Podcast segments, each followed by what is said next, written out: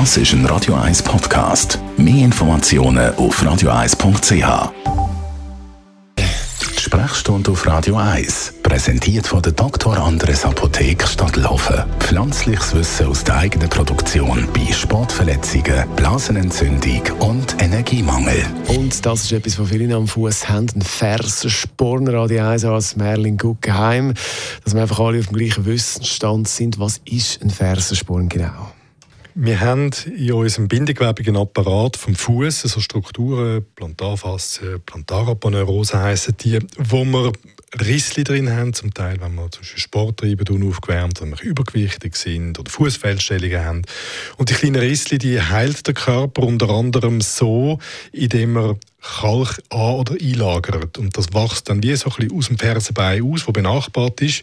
Ist manchmal nur ein paar Millimeter groß und kann die Ursache sein von massiven Beschwerden. Was sind denn das für Beschwerden?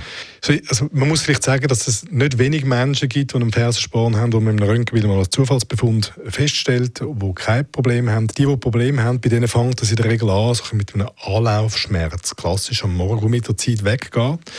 Und es kann dann aber auch sein, dass äh, mit zunehmenden Problemen auch bei bei Belastung die Beschwerden bleiben. Das sind so punktförmige, zum Teil als messerstichartig, heftige Schmerzen beschriebene Symptome auftreten.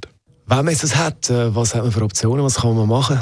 Ja, erfreulicherweise ist das etwas, wo wir mittlerweile einiges darüber wissen, wie man das konservativ behandeln kann. Man hat angefangen, den Leuten beizubringen, wie man sich spezifisch dehnen soll, so um die, die, die Haltestruktur, die belasteten, äh, ein bisschen zu entlasten. Es gibt Einlagen, die man vorübergehen kann. Es gibt entzündungshemmende Mittel, die man entweder kann schlucken oder auch mal spritzen, dort, was vor allem wehtut.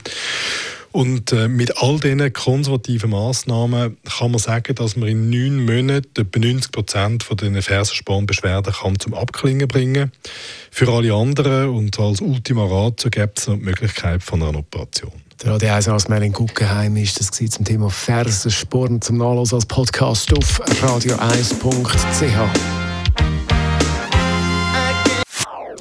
Das ist ein Radio 1 Podcast. Mehr Informationen auf radio1.ch.